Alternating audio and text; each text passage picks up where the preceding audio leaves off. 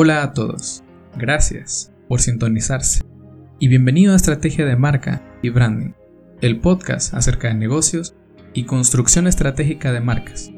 Soy su anfitrión, Oliver Puente, y quiero enseñarte lo que sé acerca del negocio de las marcas y lo que se necesita para hacer crecer la tuya más rápido y fácilmente.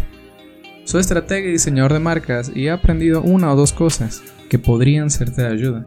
Mi objetivo es apoyarte a hacer lo que amas, viviendo una vida plena y sin remordimiento. ¿Qué es un propósito de marca? Entender el motivo por el cual tu marca existe es sumamente importante a la hora de crear una estrategia y es probablemente el aspecto de la estrategia de marca más infravalorado de todos, el cual es el propósito de marca. Un estudio de más de 10 años hecho de 50.000 marcas expuesto en el libro de Grow de Jim Stengel revela que aquellas marcas que se centraban en mejorar la vida de sus consumidores a través de un propósito vencían significativamente a sus competidores. Además, Jim descubrió que las 50 empresas de mayor crecimiento estaban impulsadas por los propósitos de marca. Por otra parte, el encargado de marketing a nivel mundial de Unilever, una marca con un millón de submarcas, Keith With, declaró que las mejores marcas de su portafolio eran aquellas que estaban centradas en un propósito y que estas marcas tenían un crecimiento tres veces mayor. O sea, ¿sabes lo que son tres veces mayor? Imagínate este increíble hack de las marcas que te permita que a través de un propósito puedas generar una conexión emocional que haga crecer tu marca tres veces más rápido.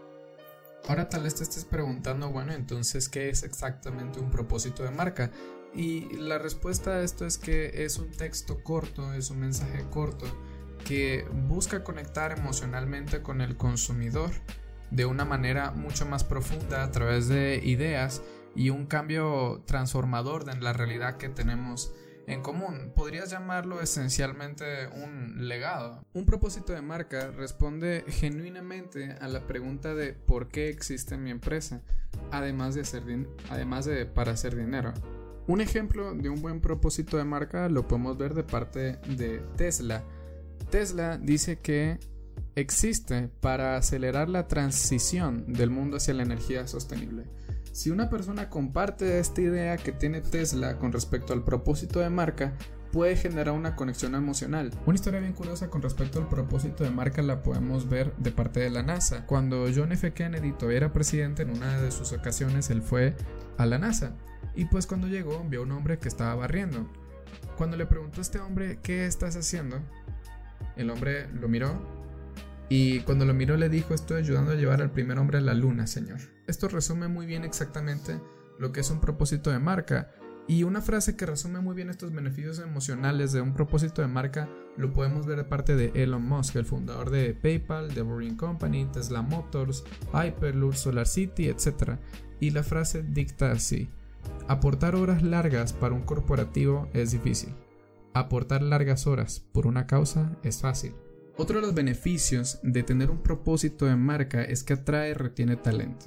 De acuerdo con un estudio global hecho por Monster, encuestó a más de 2.000 personas de la generación Z y concluyeron que más del 75% de los encuestados les gusta estar y les gusta trabajar en marcas que significan algo mucho más que ganar un salario, es decir, marcas que le otorguen una misión que los haga sentir importantes, ¿verdad? ¿Cuáles son los beneficios emocionales de tener un propósito de marca? Le da sentido a tu emprendimiento, le da sentido a tu negocio mucho más allá de hacer dinero. Entonces por ahora vas a empezar a defender una causa, vas a empezar a, a moverte por un propósito mucho más allá que simplemente cobrar un cheque a final de mes y creo que eso es importante para el ser humano y te permite además dejar un legado para las nuevas generaciones y hará un cambio positivo en el mundo o por lo menos va a intentar hacer un cambio positivo en este mundo tan en este mundo tan oscuro.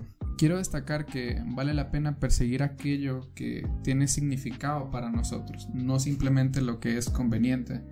Si hay algún tema que en particular tú quieras aportar, ayudar, cambiar o simplemente mejorar del mundo, entonces un propósito te podría llevar a eso. Para ayudarte a crear un propósito de marca, guíate de lo siguiente. Primero que nada, un propósito de marca tiene que aportar a la humanidad. Si no puede aportar a la humanidad, tiene que cambiar al mundo. Y si no puede cambiar al mundo, tiene que mejorar una situación.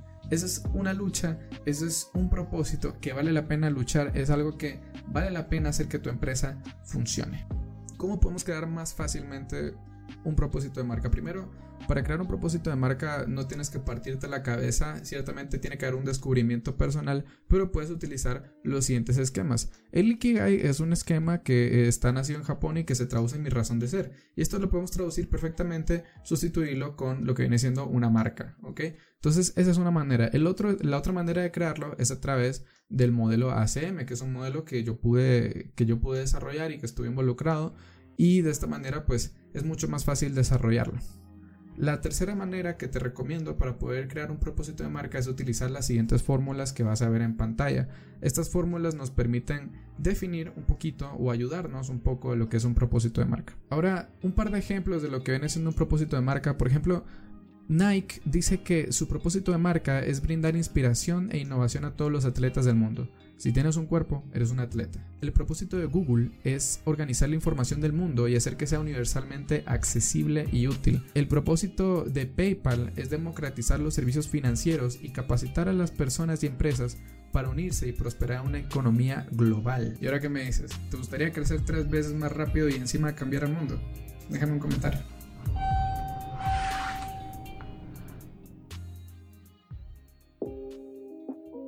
Muchas gracias por escuchar este episodio. Este podcast es posible gracias al equipo de Dísalo. Gracias muchachos, sin ustedes no podría estar en donde estoy. Si necesitas más información acerca de quiénes somos y cómo podemos ayudar a tu marca, visita www.dísalo.com. Ojo que dísalo con Z. Muchas gracias a todos los que nos sintonizan. Los veo en el siguiente episodio.